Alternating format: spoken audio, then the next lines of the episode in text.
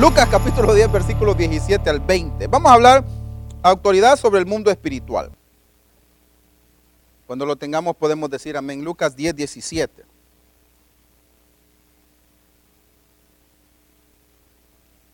¿Lo tenemos? Mire lo que dice. Jesús tenía 12 discípulos y tenía también 70. Y dice en el versículo 17 al 20. Volvieron los 70 con gozo diciendo, Señor, aún los demonios se nos sujetan en tu nombre. Y les dijo, yo veía a Satanás caer del cielo como un rayo. 19. He aquí os doy potestad de, hollar serpientes y escorpiones y sobre toda fuerza del enemigo y nada os dañará. 20. Pero no os regocijéis que los espíritus se sujeten, sino regocijaos que vuestros nombres estén escritos en el libro de la vida. Autoridad sobre el mundo espiritual. Entendimos el domingo pasado de la importancia de saber que pueden haber gente endemoniada, gente posesionada, gente manipulada, gente ah, influenciada por los demonios. Entendimos la otra vez, ¿verdad? Hoy le voy a hablar de la autoridad. ¿Qué necesitamos nosotros saber acerca de la autoridad del mundo espiritual? Existe. Todo en lo que nosotros hoy vivimos tiene de alguna manera, en forma negativa o positiva, el mundo espiritual. Existen dos reinos, le decía el domingo pasado, el reino de Dios y el reino del enemigo. Acuérdese que Satanás, dice la Biblia, en, en, en Isaías capítulo 13 y en Ezequiel capítulo 28, la Biblia dice que Satanás era un querubín.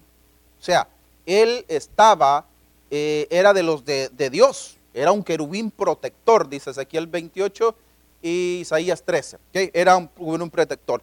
Él se rebeló contra Dios y lo que hoy tiene Lucifer, que significa luz bella, es odio contra la humanidad. Imagínate que Dios, y mucha gente dice, bueno, pero si entonces el diablo pecó en el cielo, el cielo está contaminado. No, no, no, no, el diablo no pecó en el cielo, el diablo pecó en la tierra.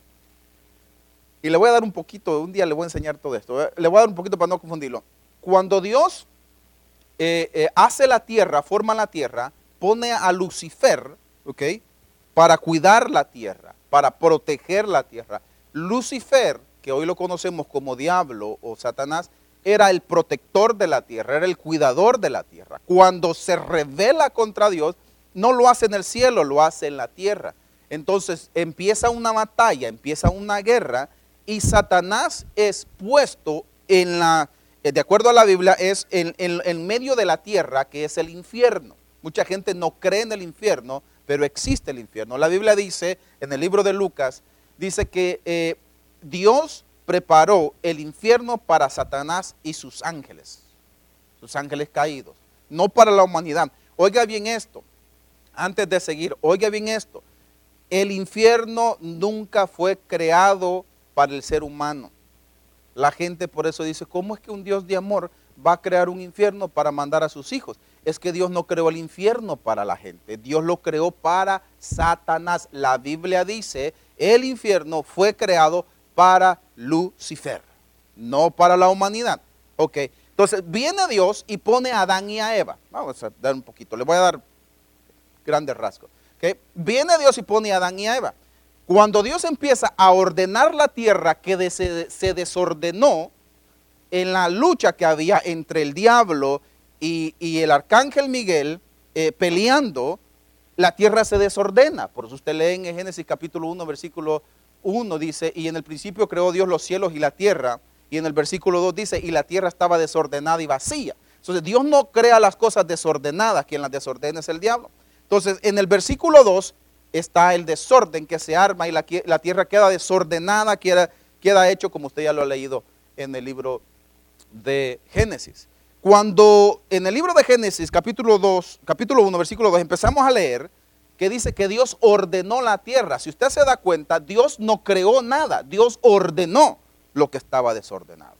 ¿Estamos entendiendo? O sea, de la naturaleza, Dios creó al hombre y todo eso, pero dice la Biblia que Dios eh, ah, puso la lumbrera mayor y la lumbrera menor, que es el sol y la luna, y la hizo para la tierra. La tierra es mucho más vieja que el sol, mucho más vieja que la luna, porque Dios lo que hizo fue ordenar lo que ya estaba desordenado, pero un día le voy a hablar de esa teología. No, no, no es ese el asunto.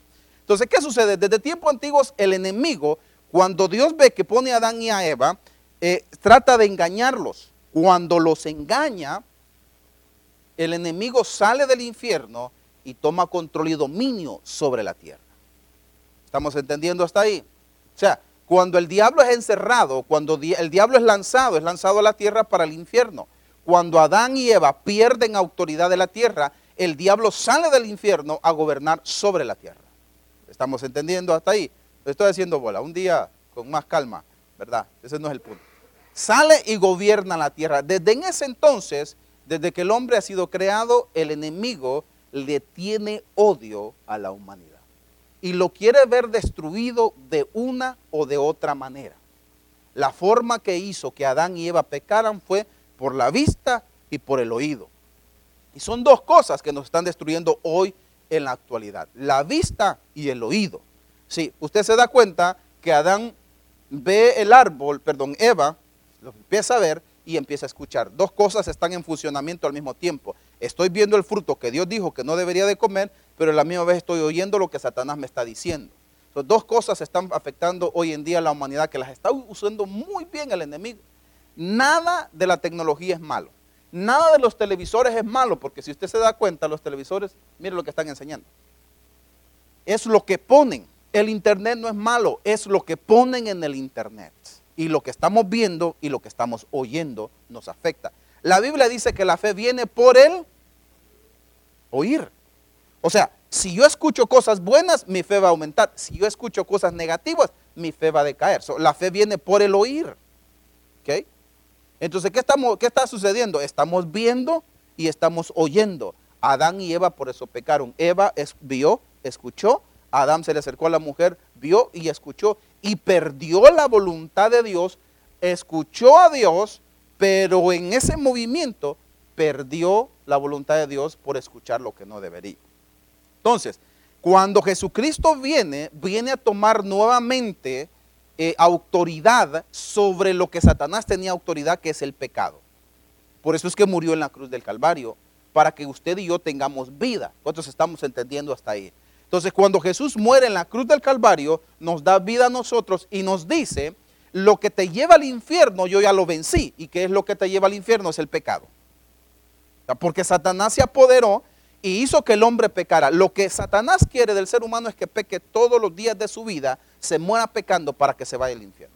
O sea, el diablo no se quiere ir solo, quiere irse con toda la mayor humanidad, con toda la mayor parte de seres humanos que él pueda, llevarlos al infierno para que sufran y se ríe de la humanidad que se está quemando en el infierno. ¿Estamos entendiendo hasta ahí? Entonces, por eso es que Él constantemente nos está atacando. Entonces Jesús dice estas palabras. Cuando mandó a evangelizar, porque es importante evangelizar, mire lo que dice. Volvieron los setenta con gozo diciendo, Señor, aún los endemoniados, o perdón, los demonios se nos sujetan en tu nombre. Y les, y les dijo, yo veía a Satanás caer del cielo como un rayo, 18, 19, he aquí les doy potestad, que es autoridad, de hollar serpientes y escorpiones y sobre toda fuerza del enemigo, y nada les dañará. O sea, el Señor nos dio autoridad porque Él sabía con qué nos íbamos a enfrentar. Él nos dio autoridad. Hay tres cosas que yo quiero explicarles a ustedes, a ver si yo alcanzo a terminar. Cuando yo me meto en estos temas así medios profundos, medios teológicos, me emociono. Vamos a agarrar a tres guapos para que yo les pueda explicar bien. Vamos a agarrar a Tomás, vamos a agarrar a Mr. Raúl, que está bien guapo, vamos a agarrar a Abel. Vengan para acá, voy a hacer una prueba. Para que nosotros entendamos y no nos hagamos bolas. La importancia, nosotros somos seres espirituales, quédate aquí viendo para allá. Raúl en medio viendo para allá. Vos allá al final viendo para allá. Aquí no, aquí, aquí pegaditos. Mire, este, vos sos el alma, vos sos el cuerpo y vos el espíritu. El ser humano está hecho de tres, es tripartito, cuerpo, alma y espíritu. Si no lea 1 Tesalonicenses capítulo 4, versículo 22, 23 dice, santificaos vuestro cuerpo, vuestra alma y vuestro espíritu. ¿Okay? Somos tres. 1 Tesalonicenses 4, 22, 23, por ahí está. Lo puedes poner en la pantalla. O sea, somos tres en un solo cuerpo. O sea, ahí si usted se da cuenta, usted tiene tres, tres en un solo cuerpo. La Biblia nos lo enseña claro, no hay que darle vuelta a la, a la, hoja. En Mateo capítulo 10, versículo 27, si no lo pongas, dice, temed al que puede matar tu cuerpo y tu alma en el infierno. O sea, hace una diferencia entre alma y cuerpo. El alma y el cuerpo no es lo mismo. ¿Ok? Eso está en Mateo 10, 27 si quiere anotarlo. Ok. Este es el cuerpo, este es el alma y este es el espíritu. No, ese es Mateo 10, 27. Y Primera de Tesalonicenses capítulo 5, versículo 22. Que este es el cuerpo, este es el alma, este es el espíritu. 5.23, Primera de Tesalonicenses 5.23. Ok. Uh, Mateo, va por ahí lo buscas. Mateo 10, 27, 10, 28 es. Ok. Este es el cuerpo, este es el alma, este es el espíritu. Ya me, ya, me estoy perdiendo. Okay. Estos tres que están aquí conforman un ser humano. Uno. Un individuo. Okay. Uno. Los tres. O sea, de estos tres vamos a hacer uno. Y así son ustedes. Son tres en uno. O sea, tienen, son tres en un solo cuerpo. ¿Qué pasa? ¿Qué es lo que el enemigo ataca? Del momento que una persona nace, el enemigo empieza a atacar el cuerpo. Esto es lo que se ve por fuera. Esto es lo que usted se cuida. Esto es donde empieza la vanidad. Cuando se muere todo esto tres, cuando se muere el cuerpo, estos tres se separan. El espíritu vuelve a Dios que lo dio, el alma busca dónde tiene que irse a vivir y el cuerpo queda en el cementerio. ¿Cuántos estamos entendiendo esa parte? Entonces, ¿qué sucede? Este es usted el ser espiritual. Este, los tres aquí en la tierra son los que, los que conviven. Este es el que tiene que salvarse o perderse, porque este se queda en el cementerio. Este es el cuerpo. Este es un ser espiritual. Está grande, ya lo vio, lo cogí por grande. Y este es un cuerpo. El alma necesita el cuerpo para comunicarse. El alma no toca, toca el cuerpo. Cuando usted está tocando la silla, es el alma que está tocando, comunicándose con el cuerpo, y quien está sintiendo es el alma. ¿Estamos entendiendo? El alma es la que está sintiendo por medio del cuerpo, porque una vez que pues, se muere todo esto, este ya no siente. Este ya muerto, usted le pega, le pega, le, pues sí sentí, ¿verdad? Ya muerto no siente nada. ¿Ya lo pusiste? Ok, mire, pues ahí dice, ¿ve? El alma y el cuerpo en el infierno. O sea, el alma y el cuerpo es diferente. Solamente quería traerles ese punto. Es que mi hijo es más gringo que, latino, le, cuesta el español. Entonces, este siente por medio de este. Cuando este ser espiritual se separa, ya no siente nada. Cuando alguien se muere de un ataque cardíaco, como le puede suceder en los cumpleaños, o que le puede suceder eh, en cualquier cosa, se puede morir alguien, eh, se despega y solo el cuerpo ya no siente porque se separó. O sea, esto es lo que siente. Estamos entendiendo, ¿verdad? Entonces, este es cómo se comunica a Dios. O sea, el alma está entre medio. No me he salido del tema. Te estoy explicando esto a ver si lo puedo terminar hoy. Entonces, este tiene dos inclinaciones, el alma. Inclinarse para el mundo con los deseos de la carne o inclinarse hacia el espíritu con los deseos hacia Dios. Gálatas capítulo 5, ya lo pusiste ese, dice, eh, ahí dice, mire, espíritu, alma y qué? Cuerpo. Ya vio, a mí me gusta enseñar esto porque usted ve que son versículos. ¿ah? Entonces, eh, Gálatas dice, y manifiestas son las obras de la carne. 5.17. ¿Qué dice? Son adulterio, borracheras, herejías, orgías, envidias, pleitos, contiendas. Pone 19, ah, 19, ¿dónde está? Ok, ya, ponemos el 19 en la pantalla. 19. Ok. Manifiestas son las obras de quién? El cuerpo físico. ¿Qué son qué? Aquí está el adulterio. ¿Qué más? No, no en vos, ¿verdad? Pero en la carne. Fornicación, inmundicia, disolución. Siguiente versículo, 20. ¿Qué más dice? Idolatría, hechicerías, enemistades, pleitos, celos, iras, contiendas, disensiones, herejías, versículo 21, a ver qué más dice. Envidias, homicidios, borracheras, banqueteos y cosas semejantes a otra versión, a los cuales os denuncio que yo he denunciado que los que hacen tales cosas no heredarán el reino de Dios. Ok, estamos entendiendo hasta ahí. ¿Estamos claros? Entonces, el, el alma tiene la inclinación, yo lo abrazo porque este cipote yo lo quiero, este va a ser un gran ministro. Él tiene la inclinación de ir y de manipular la carne para hacer lo que la carne siente y le gusta. O sea, él siente por medio de la carne. usted sienta un alma en un, mueble, en un carro, en un asiento con resortes, no va a sentir. El alma que no siente, no siente nada. El que lo siente es el cuerpo. Ya me cansé de estar sentado, me cansé de estar parado. Las rodillas son las que se cansan cuando está de rodillas orando, ¿verdad? La voz se le van que, ya no aguanta de cantar, es el cuerpo que tiene una condición física limitada, el alma no. ¿Estamos entendiendo? Entonces, ¿qué sucede? Cuando éste tiene más inclinación a él, hacia la carne, hace todo lo que los designios de la carne son. ¿Estamos entendiendo? Hasta ahí. Pero cuando éste tiene inclinación a lo que es el espíritu, hace lo que el espíritu le dice. ¿Qué pasa cuando una persona acepta a Cristo? Cuando una persona acepta a Cristo, lo que hay aquí en división, ¿dónde es, oiga bien, dónde es que cuando una persona se endemonia o, es posesionada, el demonio viene a quedar posesionado aquí, en esto?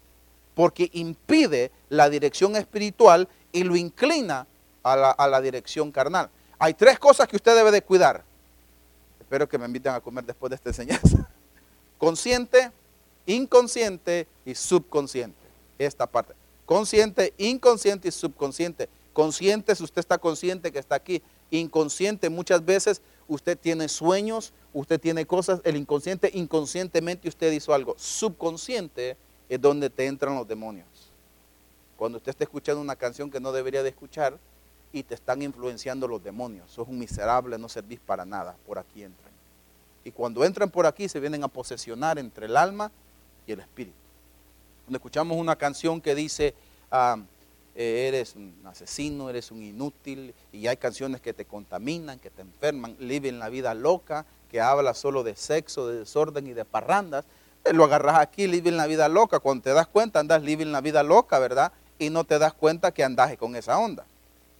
Y se posesionó el espíritu acá y entonces estas personas se vuelven personas eh, no gratas. En El Salvador hay unas cantinas, déjeme hablarle de mi país, que usted, unos lugares, que usted entra a esos lugares, pura música deprimida, eh, depresiva, perdón. Eh, entras al bar y te vas a entrar a tomar una cerveza y el hombre está escuchando, eres una desgraciada, me dejaste, me abandonaste. O sea, llega gente que el subconsciente que está deprimido, que está afligido, está escuchando una canción que le está bombardeando la mente. Yo no sé si ustedes en sus países existen esos lugares de cantina, pero toda la gente en su mayoría, por experiencia eh, que, yo he visto allá, eh, llegan no a gozarse, sino muchas veces porque llegan deprimidos, les ponen específicamente música que los hace llorar y están tomando el mensaje subliminal, les está entrando y empiezan a actuar como niños y como tontos. Es por eso que la Biblia dice que los borrachos no van a entrar al reino de los cielos, que son cosas de la carne, porque el hombre pierde el conocimiento y empieza a hacer tonteras que no debería de ser, pierde completamente absoluto control de sí mismo, del ser. ¿Estamos entendiendo esto ahorita? Entonces, por eso es importante, es peligroso, eh, es importante que usted cuide su ser completo. Que usted tenga cuidado de lo que usted está viendo en la televisión, porque por el subconsciente se te mete. Estás consciente de lo que estás viendo. Inconscientemente pensás que no te va a suceder nada. Subconscientemente el diablo está diciendo, estoy tomando ventaja de este cuerpo, me voy a posesionar aquí. Todo lo que éste está viendo, me posesiono aquí, empujo el alma para que haga todos los deseos del cuerpo. Y la gente puede andar endemoniada y posesionada y este puede andar haciendo todo lo que siente hacer por medio del cuerpo. Ese, con ese cuerpo me puedo dar gusto todo. Y peor, y más con esa guapura de este, ¿ah? guapura de cuerpo, no hombre, ojos verdes, mire, bien tirado, barbita y toda la onda. Las nenas se van a volver locos, cocas conmigo. Entonces el alma sabe y entiende lo que tiene por fuera, físicamente hablando. Y dice, yo voy a hacer un pink, man. Eh, voy a hacer calidad. Entonces le da rienda suelta porque hay alguien que lo está empujando. Es por eso que cuando la homosexualidad y el lesbianismo se mete en los cuerpos de las personas, les cambia la identidad, les cambia su personalidad. Entra un demonio por lo que están viendo, empuja al espíritu a ser, a ser perdido y hace que el hombre actúe como mujer, porque está trastornado todo el ser espiritual. Estamos entendiendo lo que le estoy diciendo. Por eso es importante que usted entienda que usted tiene un cuerpo que debe de cuidar, un alma que debe de buscar su salvación y un espíritu que usted debe de estar conectado con Dios. Este es el ser espiritual, esta es mi intuición, este es el discernimiento. Aquí es donde Dios me redarguye.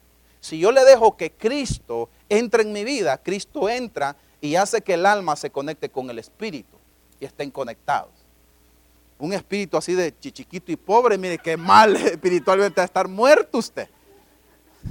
El alma que esté chiquita, pero el espíritu grande.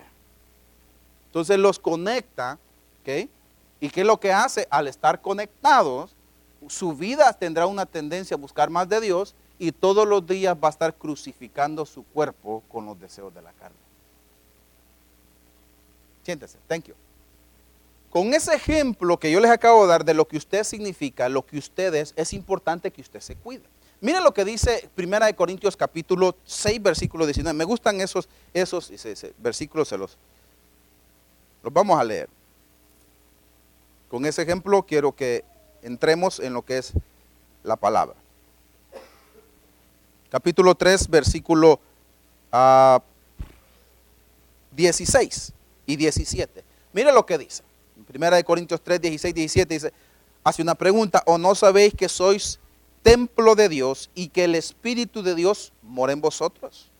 17, si alguno destruyera el templo de Dios, ¿qué sucede? Porque el templo de Dios, el cual sois vosotros, santo es. Ok, primera de Corintios, pónganme primera de Corintios capítulo 3, versículos 16 y 17. Ok, hace una pregunta, ¿no sabéis que somos el templo de quién? Del Espíritu de Dios o de Dios y que el Espíritu de Dios mora, ¿en dónde mora el Espíritu de Dios? En nosotros, versículo 17, poneme el 17 para que lo veamos. Si alguno violar el templo de Dios, dice esa versión, aquí dice si alguno destruyera el templo de Dios, ¿Dios qué va a hacer? ¿Quién va a destruir el templo? Ahora, una pregunta, ¿la gente le tiene más miedo a Dios o al diablo? Al diablo. La gente le tiene más miedo al diablo que lo que el diablo vaya a hacer. Pero en realidad es que mi cuerpo, mi ser espiritual, cuerpo, alma y espíritu, no es mío. La gente dice, bueno, momento, yo puedo hacer lo que yo quiera porque este es mi cuerpo, a mí se me pega la regalada gana y si yo quiero mancharme, lo quiero hacer esto, es mi cuerpo, no de acuerdo a las Sagradas Escrituras. Dice que el cuerpo es el templo del Espíritu Santo. Y si alguno, dice esta versión, violar el templo de Dios, Dios lo destruirá al tal. O sea, yo no tengo que preocuparme porque el diablo me destruya. Ese, tiene eh, eh, poder limitado porque Dios le dice, cuando Dios le dice cállate, el diablo se calla. Cuando Dios le dice al diablo siéntate, el diablo se sienta. Cuando Dios le dice al diablo menea la cola, la menea. O sea, Dios tiene la, suprema autoridad. Pero ¿qué sucede cuando yo violo el cuerpo, abuso del cuerpo, que es el templo de Dios? Dios me va a destruir a mí, porque el templo de Dios es santo. O sea, usted no crea que usted es dueño, y eso es lo que el enemigo quiere. Por eso le estoy hablando autoridad sobre el mundo espiritual. Usted no le engañar al enemigo, que el enemigo le diga que usted es absoluto. Usted no es absoluto. I'm sorry.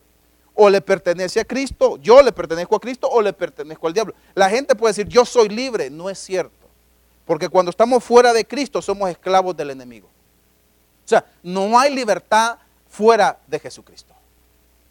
Entonces, yo no puedo decir, yo puedo opinar, yo puedo hacer lo que yo quiera. No es cierto. El templo es de Dios. Versículo, vamos al capítulo 6. De ahí mismo, versículo 19 y 20. En 1 Corintios 6, 19 dice, o ignoráis que vuestros cuerpos es templo del Espíritu Santo el cual está en vosotros, el cual tenéis de Dios y que no sois vuestro, porque habéis sido comprados por precio. Glorificad pues a Dios en vuestros cuerpos y en vuestro espíritu, los cuales son de quién. ¿De quién es nuestro ser? Es de Dios. Y por lo tanto, no podemos hacer lo que nosotros queramos. No, ese es 6, 19, mijo. No podemos hacer lo que nosotros queramos. Es de Dios. Ok. Ahora, con esta enseñanza que le estoy dando, usted debe de entender que si su cuerpo, si su alma y su espíritu es de Dios, ¿qué es lo que el enemigo está haciendo? Simplemente el enemigo está tratando de destruir nuestra vida espiritual para desviarnos y llegar a un momento de perdernos. ¿Se acuerda que le decía el domingo pasado cuando eh, oímos la historia o el relato del endemoniado Gadareno? Ese hombre estaba endemoniado que rompía las cadenas, estaba posesionado. Y cuando Jesús se acerca, eh, le dice, eh, los, los demonios empiezan a pegar gritos. Jesús, ¿qué tienes contra nosotros? Y Jesús le dice, cállate y sal de él. Y Jesús le pregunta, ¿cómo te llamas? Y el endemoniado le dice, eh, me llamo Legión porque somos muchos. Y cuando Jesús lo estaba para sacarlo, los demonios le hablan, Señor, excuse me, déjame hacerte, pedirte un favor. Si, si nos vas a echar, échanos al hato de cerdos. Y Jesús les dijo, ok, váyanse. Eran casi más de tres mil, cuatro mil cerdos donde los demonios saliendo del cuerpo de un ser humano se meten en un montón de, un acto de cerdos, una manada de cerdos. Y cuando los cerdos reciben a los demonios, se van bajo el despeñadero y van y se ahogan. ¿Por qué? Porque era tanta la presión demoníaca que entró en el cuerpo físico de, los cerdos y, se fueron despeñaderos. No aguantaron esa presión. ¿Estamos entendiendo? Entonces, ¿qué sucede? ¿Qué es lo que la, humanidad está haciendo? ¿Qué es lo que el mundo espiritual está haciendo hoy en día? Anda buscando cuerpos físicos para destruir. ¿Estamos entendiendo? El enemigo busca poderse meter en su cuerpo. ¿Por qué? Para poderlo hacer como él quiere, poderlo destruir. Es increíble la influencia que nosotros podemos tener allá afuera, en el internet, en la televisión, en la música. Estaba viendo, a mí me gusta ver los documentales, años atrás me acuerdo de un grupo de música, ACDC, Queens, Kiss, K-I-S-S, Kiss, que significa Nice in Satan Service. Uno le va a decir, oh, Kiss, beso, así se llama el grupo. Ah, Kiss. No, si usted lee K-I-S-S, significa Night in, night in night, que quiere caballeros in Satan Service, o in Service of Satan, algo así, pero eso es lo que significa aquí. Y toda la mala, Kiss, Kiss. ¿De acuerdo? Eh, eh, viendo documentales ACDC, ¿ah? cuando ACDC sale y, va a los lugares, a los estudios y llaman a, a los sacerdotes y a las sacerdotisas a que les hagan conjuros en las canciones y cuando la gente está escuchando las canciones termina matándose porque no se dan cuenta que eh, detrás de todo eso hay un conjuro diabólico satánico.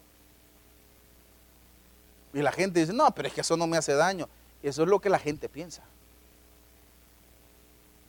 y afecta. Se da cuenta que cuando el muchacho la muchacha anda escuchando música que lo vuelve loco y está escuchando el mensaje subliminal, se le está metiendo las malas palabras, las groserías, las tonteras, eh, eh, la, la, la, ¿cómo se llama? La obscenidad. Y está escuchando. Hoy en día, eh, si usted va la mayoría de veces a un concierto no cristiano, usted va a ver que la mujer tiene que andar casi desnuda hoy en día para tener éxito.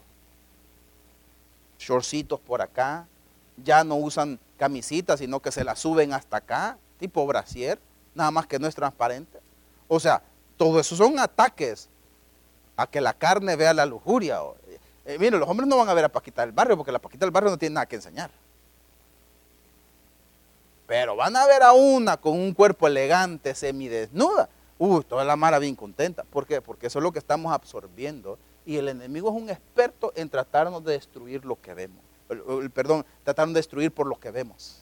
En la televisión hoy es rara ver una película donde no tenga una escena sexual. Usted dice, pastor, pero somos adultos. Claro, a usted no le hace daño, pero a un jovencito sí. A un jovencito sí, a uno que tiene tendencias de abuso sexual, ese ve y ese se enferma. ¿Por qué? Porque el enemigo le está bombardeando la mente. Un adulto no le va a afectar. Ah, eso no es normal. Pero si usted se da cuenta, es muy difícil que hoy en día no hayan películas que tienen escenas. O películas donde no tengan escenas de droga. Droga, droga, droga, droga, marihuana. y toda la gente se le sube la adrenalina. Sí es cierto, es ciencia ficción, pero no a todos les afecta. Yo con esto no quiero decir que usted no vaya a ver televisión o no vaya a ver película. Hay gente que tiene la capacidad de ver eso y no les afecta, pero hay gente que les ven esas ondas y les hace daño. ¿Estamos entendiendo? ¿Cuántos entienden lo que les estoy? Ok, vamos a seguir con la enseñanza. En Marcos 5 les estaba hablando del Gadareno.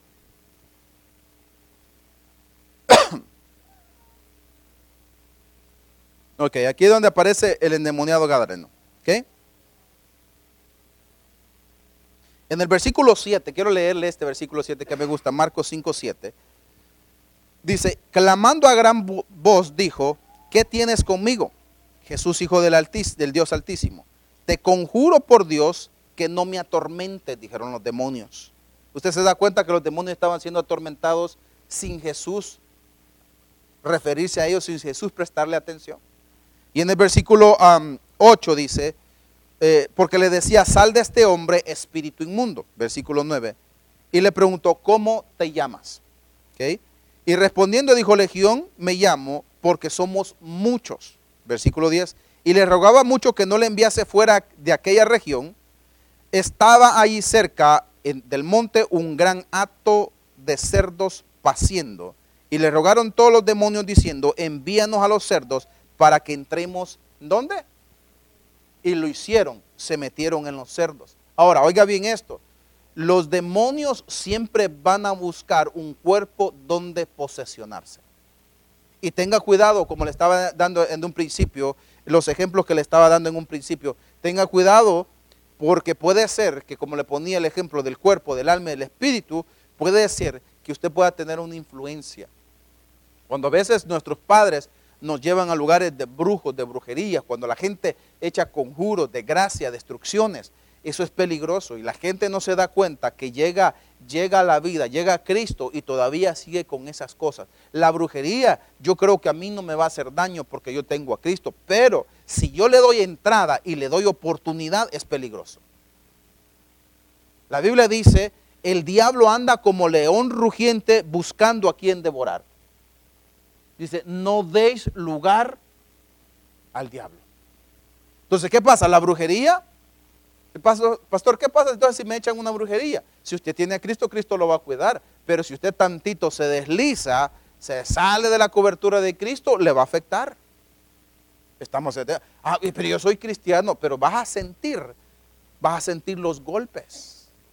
Vas a sentir porque te está saliendo de círculo de cobertura de Dios. Dios siempre nos tiene que eh, eh, tener cuidados a nosotros, pero cuando nosotros nos salimos es donde vienen las consecuencias que estamos eh, eh, pagando por ser desobedientes. Por eso es importante, o le pertenecemos a Cristo o le pertenecemos al enemigo.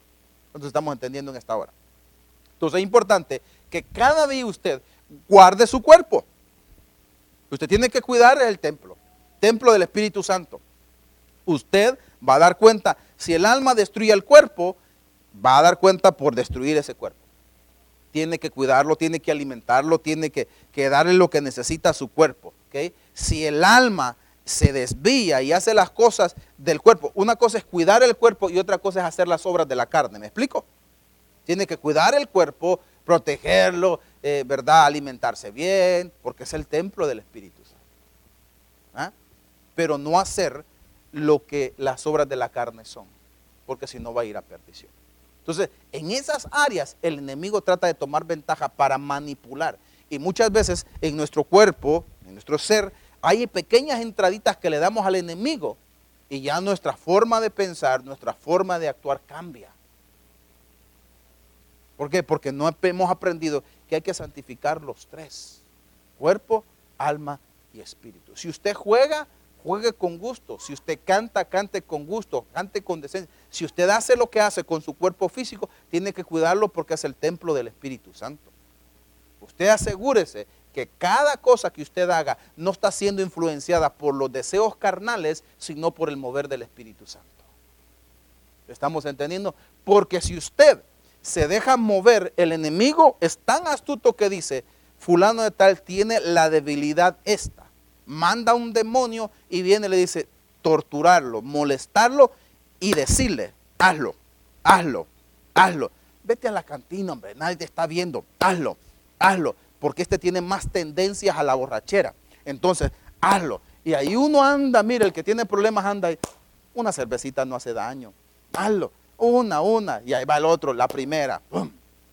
Y dice, otra más. Al cabo nadie te está viendo. Otra más, otra más. Otra. Y ahí está el demonio encima, encima de la persona, encima porque ya te supo, te supo controlar cuál es tu debilidad, cuál es mi debilidad. Y ahí está, ahí está, ahí está. Esa, es, esa alma está cayendo en, depresión, está cayendo en desgracia porque se está emborrachando, porque un demonio lo está atormentando, le está diciendo, hazlo, hazlo. Cuando nosotros tenemos debilidad en nuestros cuerpos y que nadie es perfecto, pero cuando nosotros tenemos tendencia más a una que a otra, el enemigo está ahí. Mira, las obras de la carne, el enemigo te está diciendo, pégale a tu hermano, hombre, odia a tu hermano, mira, haz esto y esto y esto. Entonces, eh, el alma se inclina más. Esas son obras de la carne, se inclina más. ¿Estamos entendiendo? Y ahí tiene uno pegándole, pegándole, pegándole. Cuando se acerca a Cristo, no puede aguantar lo de Cristo, porque el demonio que está atormentando a esa persona eh, eh, la tiene bien posesionada, que en lugar de sentir paz, muchas veces siente, ay, esos hermanos me caen mal Sí, porque el demonio que tenés adentro no los podés ver bien. Si usted se da cuenta, el endemoniado Gadareno, los que pegaron los gritos fueron los demonios. Señor, vienes a atormentarnos. Jesús bien tranquilo iba. Me trajeron a este endemoniado. ¿A quién le cayó mal Jesús? Al endemoniado. Demonio que estaba allá adentro. Entonces quizás usted el día de mañana usted va a su trabajo, como le decía el domingo, y quizás a usted de repente le cae mal a alguien. Pero si usted sabe que ha orado, si usted sabe que ha leído, si usted sabe que está en comunión con Dios, usted no debe de sentirse mal. Usted va a decir, hmm, a este le caigo mal, pero yo no le he hecho nada. ¿Será que este está medio enchamucado? ¿Sí estamos entendiendo? Porque hay gente que trae demonios, hay gente que tiene demonios, hay gente que está influenciada por el demonio y no se da cuenta. Entonces, cuando ven el Espíritu, cuando sienten que alguien anda lleno del Espíritu Santo, hay un choque. Si usted tiene el Espíritu Santo y yo no, usted y yo vamos a chocar. Si usted no lo tiene y yo sí, vamos a chocar, porque no pueden quedar. Si Margie lo tiene y yo no lo tengo, vamos a chocar. No podemos tener una comunión, tenemos que tener el mismo espíritu y no chocamos. Si Abel o Gabe tienen el mismo espíritu, hay una comunión, pero si no, chocamos. Entonces, eso es lo que sucede, que muchas veces las personas chocan porque están siendo influenciados por el enemigo que constantemente les está bombardeando, el consciente, el inconsciente y el subconsciente. Va, va, para nosotros poder tomar autoridad sobre el mundo espiritual, tenemos que nosotros aprender a sujetar nuestros deseos. Pablo dijo en Gálatas capítulo 2, versículo 20, con Cristo estoy juntamente crucificado y ya no vivo yo, Cristo vive en mí. Entonces tengo que aprender yo a sujetar. Para yo tener autoridad sobre el mundo espiritual de los demonios, yo, mi cuerpo, todo mi ser tiene que estar sujeto bajo alguien en autoridad que es Dios. Entonces yo puedo, como dice Lucas, dice, he aquí los doy potestad de hollar serpientes y escorpiones y nada les hará. Entonces yo estoy sujeto a Dios y cuando yo salgo de la presencia de Dios, salgo con esa autoridad y cuando yo me encuentro con, con el mundo espiritual que me quiere eh, mandar eh, lujuria, lascivia, fornicación, adulterio, todo lo que quiera mandar, yo tengo autoridad sobre él porque estoy sujeto a alguien que es Dios. Pero si yo no estoy sujeto a Dios, yo no puedo tener autoridad sobre algo porque yo no estoy sujeto al supremo creador, al máximo que es Dios. O sea, yo no puedo decirle a un demonio, sal. ¿Se acuerdan de lo que estábamos viendo el domingo pasado en Hechos capítulo 19? Donde aquellos hombres trataron de sacar el demonio y les pegaron una golpiza porque esos hombres no estaban sujetos a la fuente que es Dios. Entonces, mientras nosotros no estemos sujetos a Dios, nunca podemos tener autoridad sobre algo. Pablo conocía esos secretos. Le cuento que en cierta ocasión la Biblia dice Déjeme, le voy, a, leer lo que la Biblia dice. En Hechos capítulo 16. Vámonos a Hechos capítulo 16.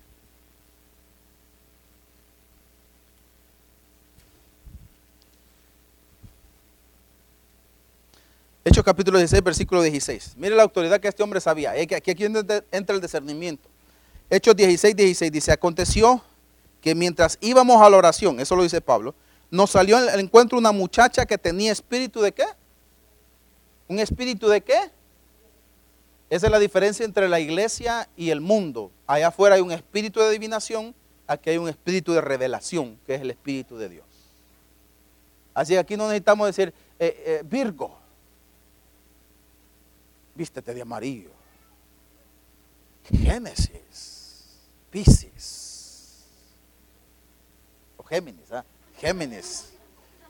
Como nunca le he hecho esa onda, no sé, Géminis. Número de la suerte, 24, 30, 35. ¿Ah? ¿Va?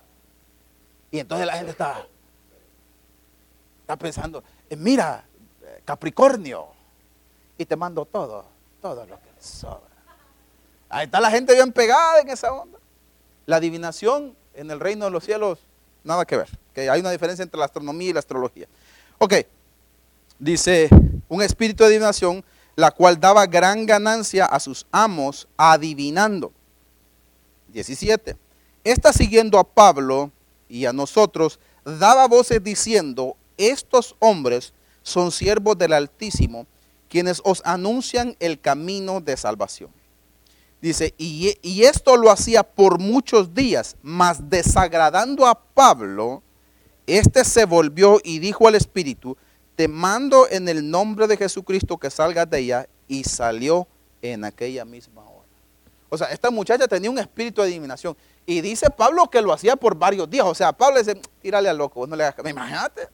Ya sabía que tenía un espíritu de adivinación. Pero después de varios días desagradando, o sea, se ve que Pablo se molestó porque esta muchacha tenía un espíritu de adivinación.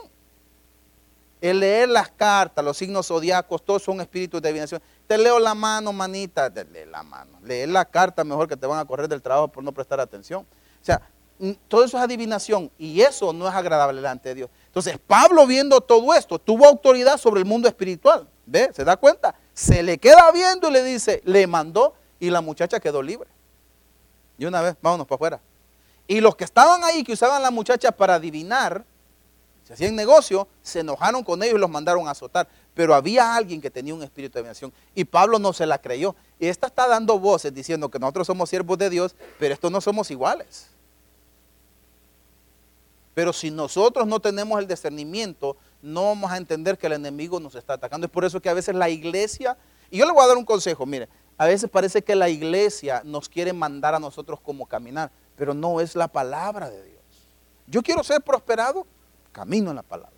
Yo quiero ser libre, camino en la palabra. Yo quiero caminar, que quiero vivir bien y ir al reino de los cielos cuando Cristo viene, camino en la palabra. Muchas veces ah, escuchamos que Cristo viene, Cristo viene. Yo sé que Cristo viene, pero si yo no estoy preparado para que Cristo venga, ¿cómo me va a llevar Él?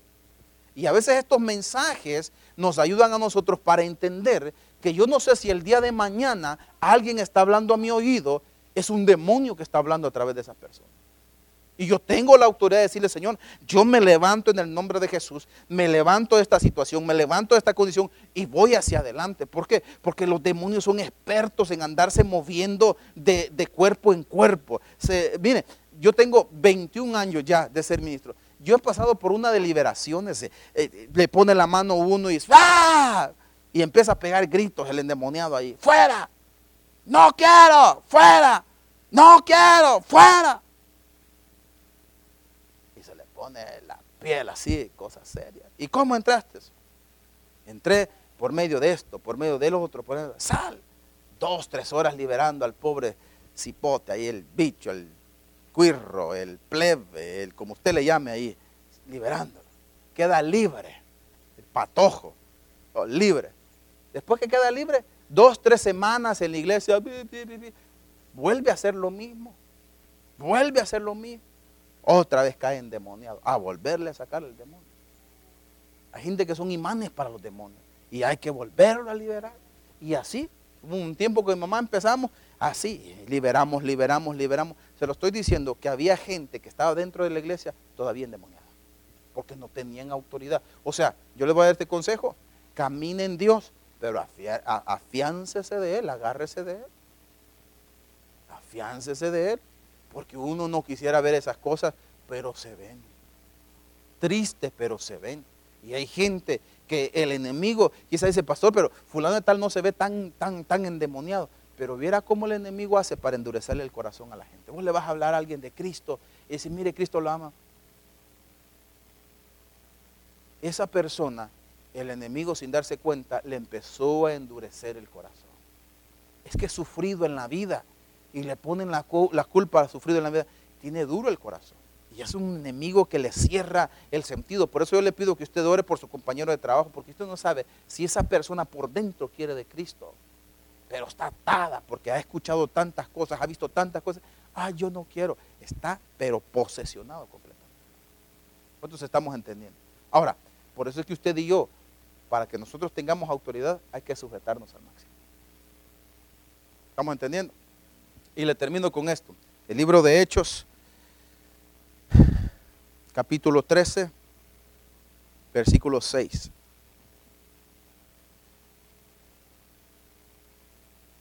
¿Cuántos vamos a tener autoridad sobre, la, el mundo espiritual? Vamos a salir con autoridad. Si usted no la tiene, hoy tiene que salir con autoridad. Amén. Mire lo que dice eh, Hechos 13, 16. Este es Pablo evangelizando. Y habiendo atravesado toda la isla hasta Pafos, hallaron a cierto mago, falso profeta llamado, pues, judío llamado Bar Jesús. ¿Qué era este? Bar Jesús. Era un mago, era un falso, ¿qué? Profeta. ¿Ok? Versículo 7, que estaba en el, con, el, con el procónsul Sergio Pablo, varón prudente. Este llamando a Bernabé y a Saulo deseaba oír la palabra de Dios, pero le resistía Elimas, el mago, pues así se traduce su nombre, procurando apartarlo de la fe al procónsul. Entonces Saulo, que también es Pablo, lleno de qué estaba? Del Espíritu Santo. Fijando en él los ojos, dijo, oh lleno de todo engaño y de toda maldad, hijo del diablo, enemigo de toda justicia, no cesarás de trastornar los caminos del Señor o caminos rectos del Señor. Ahora pues, he aquí, la mano del Señor está contra ti y serás ciego y no verás el sol por algún tiempo.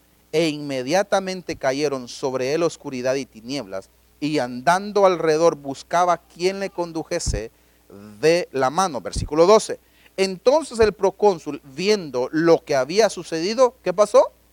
Creyó maravillado de la doctrina del Señor. Cualquiera diría, ¿qué onda con este Pablo? Este Pablo no tiene amor.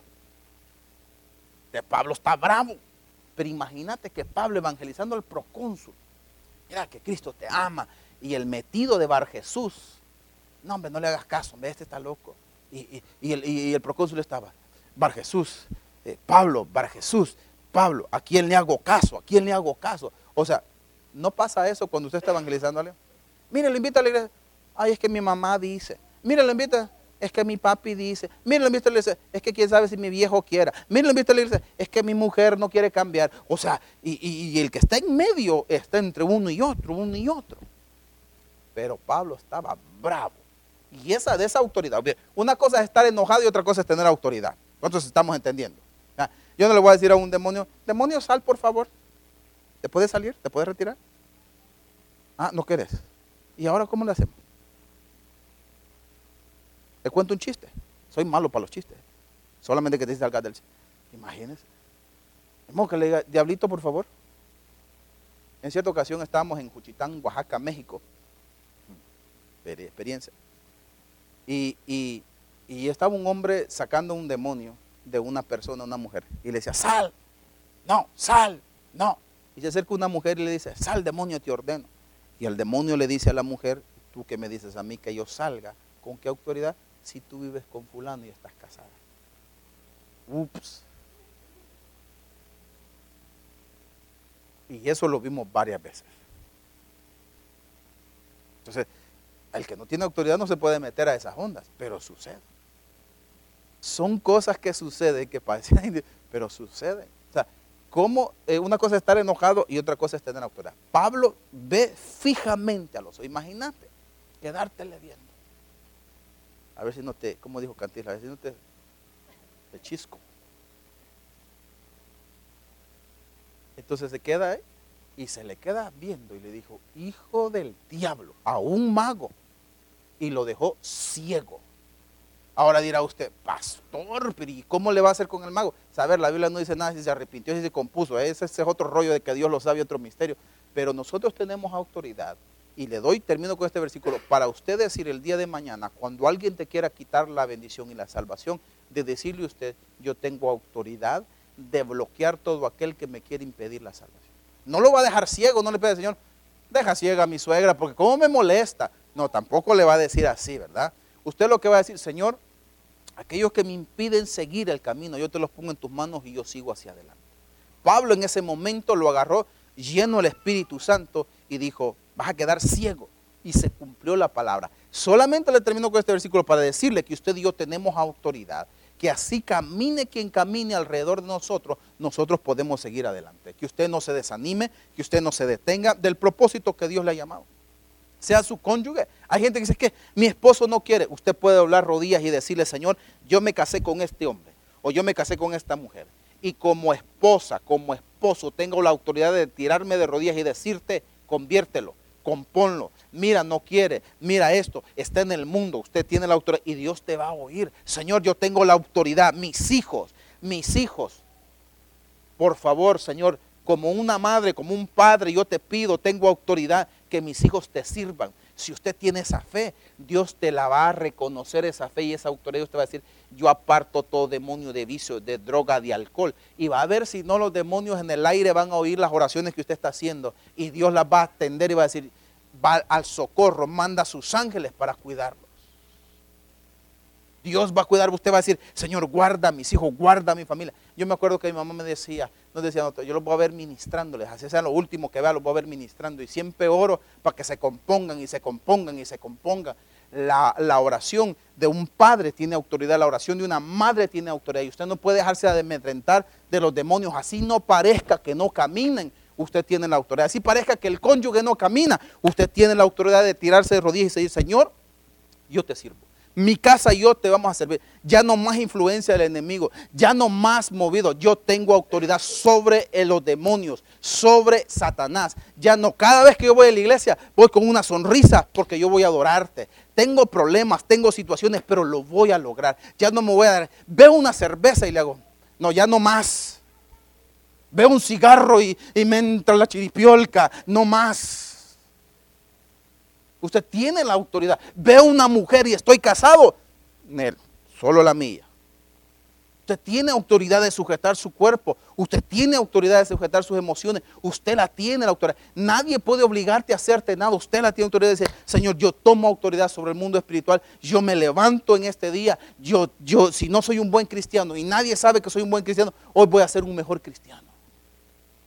Usted tiene la autoridad. Y hoy en esta tarde yo le motivo que usted se amarre, se agarre de esa autoridad y no caiga más, no falle más. Yo no sé cuántas veces, yo no, yo no te vine aquí para condenarte, pero para decirte que hay momentos que te han pasado quizás difíciles, pero Dios está ahí en medio. Usted puede levantarse. Pastor, usted sabe que a veces me entra la tristeza y la soledad. Usted puede levantarse de esta tristeza y soledad. Uno de los frutos del Espíritu, dice en Gálatas 5:22, en adelante es gozo Usted puede contento, feliz, tranquilo, porque Dios está haciendo algo. Usted tiene la autoridad y el poder de levantarse.